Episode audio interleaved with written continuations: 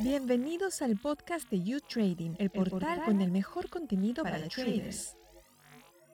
Buenos días y bienvenidos a una nueva edición de La Esquina del Trader. Les habla Estefanía Gosser y esta semana vamos a dedicar el programa a explorar una opción en el trabajo que cada vez gana más popularidad, la semana laboral de cuatro días.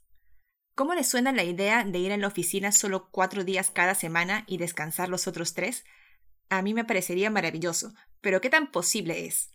Para conversar de esto se conecta hoy con nosotros Mario Pancera, de la Universidad de Vigo, en el norte de España. Bienvenido, Mario. Hola. Mario es investigador en organización de empresas. Él es italiano, pero ha desarrollado su carrera en España, en Reino Unido, en Bélgica, en Sudáfrica y en Bolivia también. Mario, el COVID ha hecho que muchos empleadores eh, abran un poco la mente y sean más receptivos a nuevas formas de trabajo. Y una de las más populares entre los trabajadores al menos, no sé si tanto entre los empleadores, es la semana laboral de cuatro días.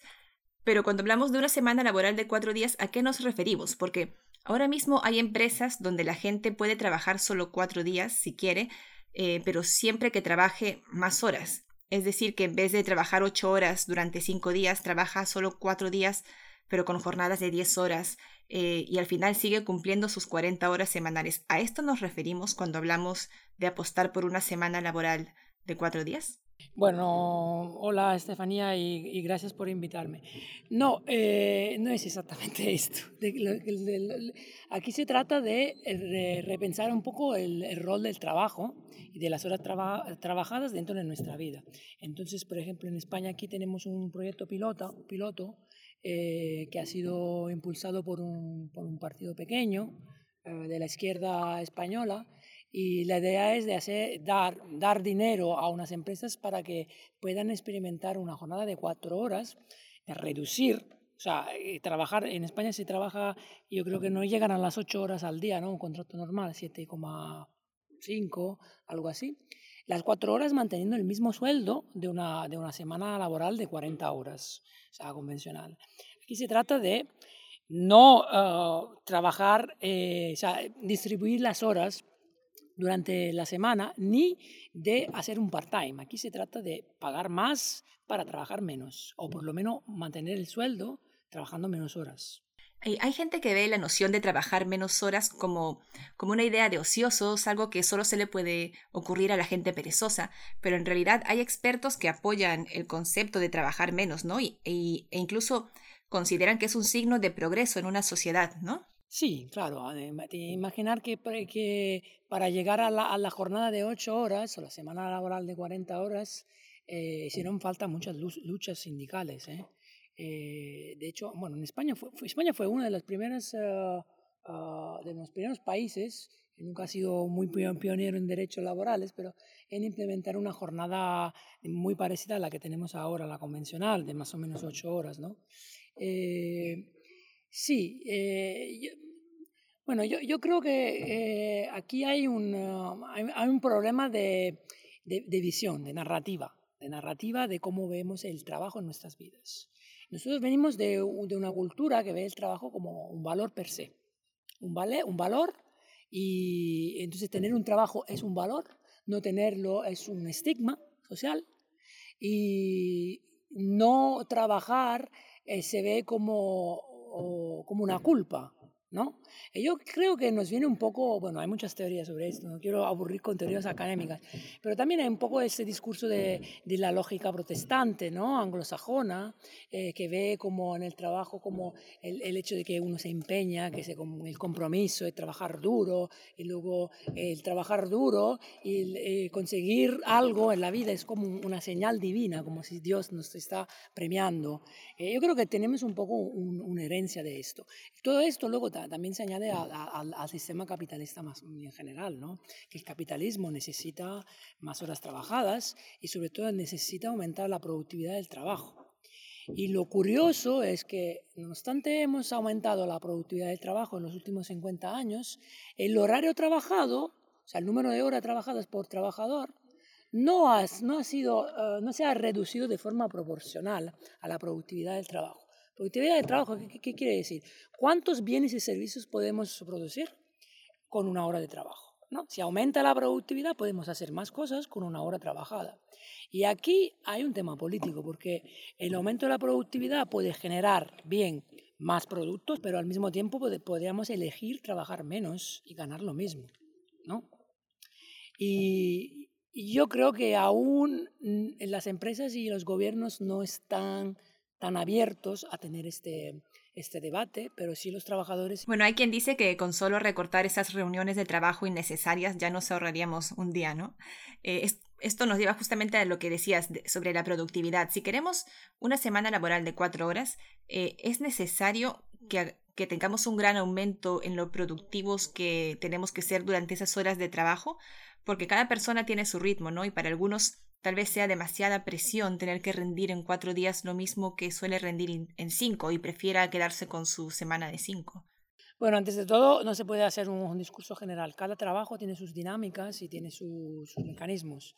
Entonces se debería ver caso por caso. ¿no? Hay trabajos como el mío, por ejemplo, que, que es un trabajo, digamos, eh, intelectual, y, y, en realidad nunca estoy parando, siempre estoy pensando, siempre estoy haciendo. Entonces, a mí, digamos, no se me puede medir por horas. Luego hay trabajos muy, eh, muy duros, como el minero, por ejemplo, que ahí hay un, digamos, un mecanismo de gestión de las horas trabajadas muy diferentes.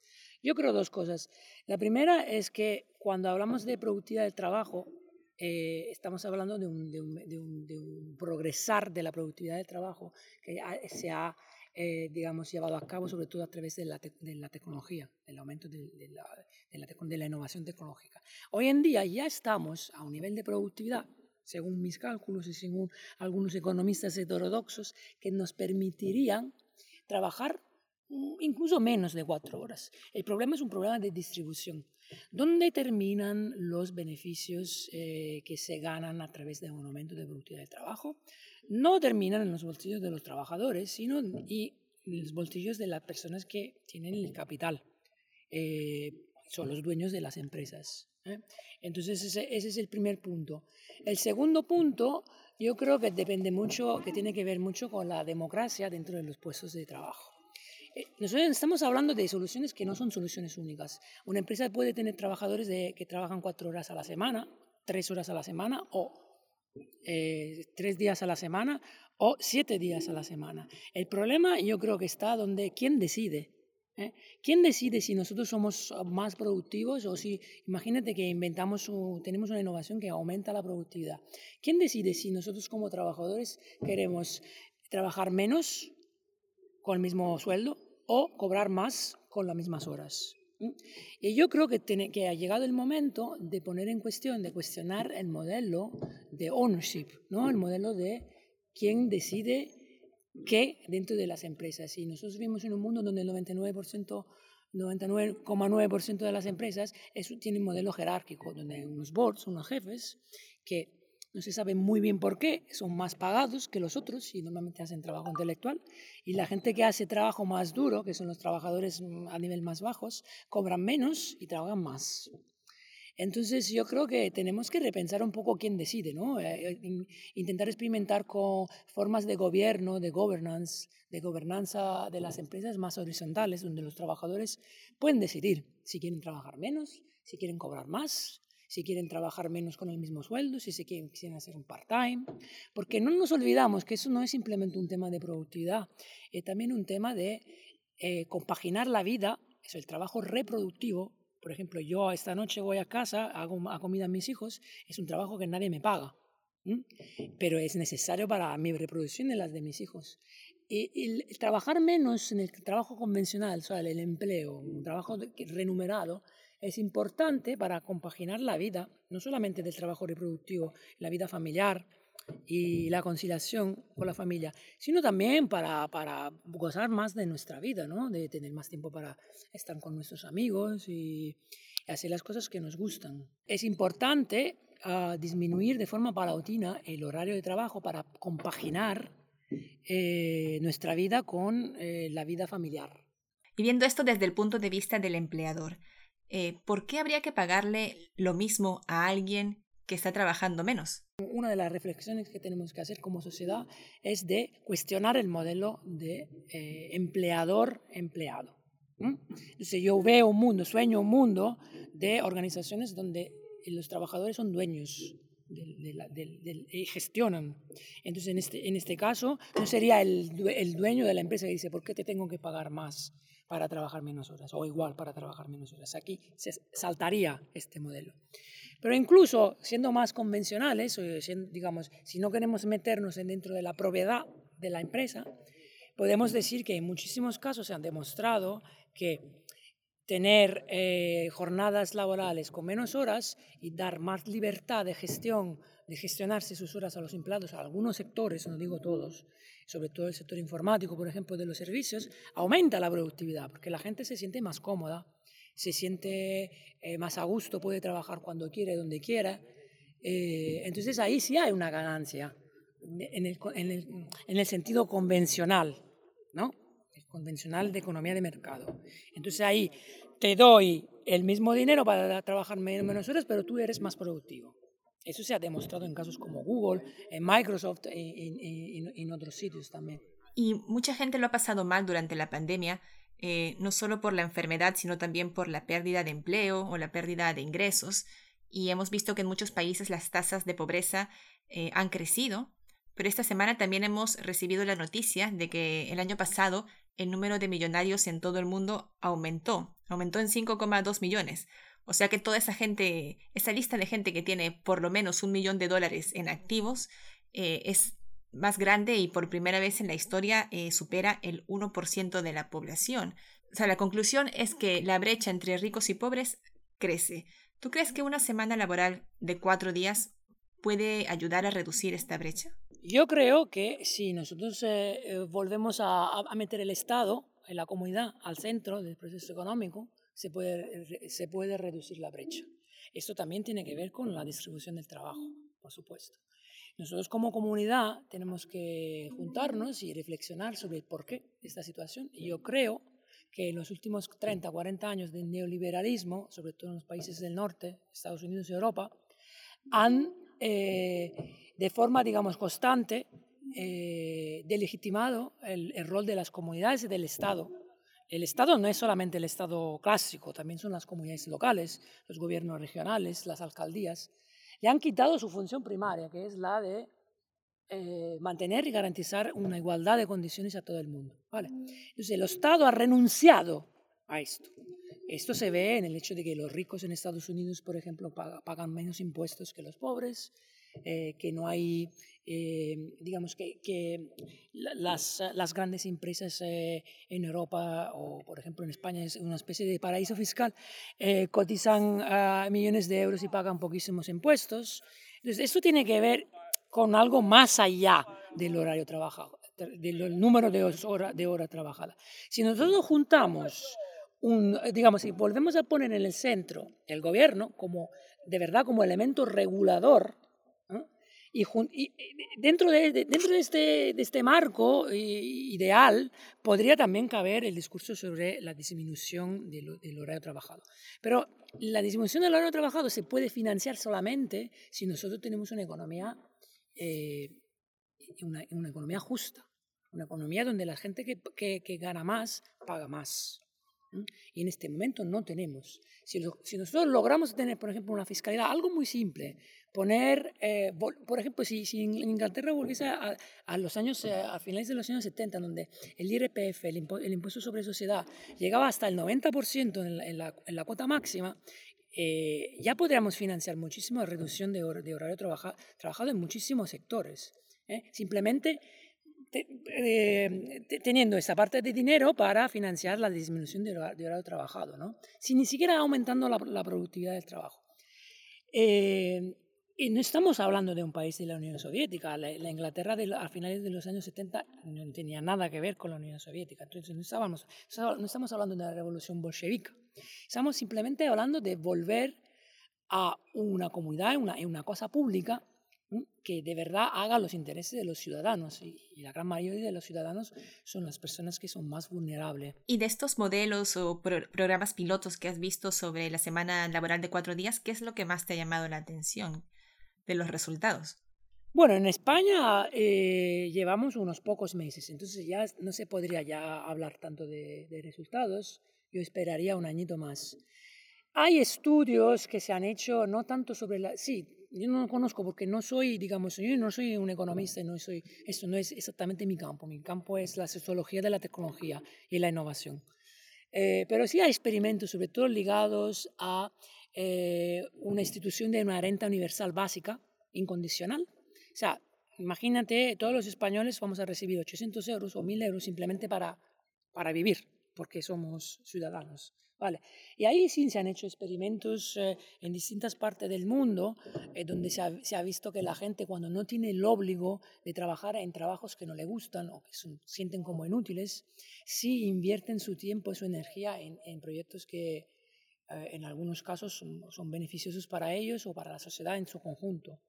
Hay un mundillo de estudios, hay alternativos y también ortodoxos que indican cómo eh, una nueva concepción del trabajo eh, podría ser beneficiosa no solamente para, para, para, la vida de las personas, sino también para construir un, un, sistema económico más, más justo y también más sostenible a nivel medioambiental. ¿no?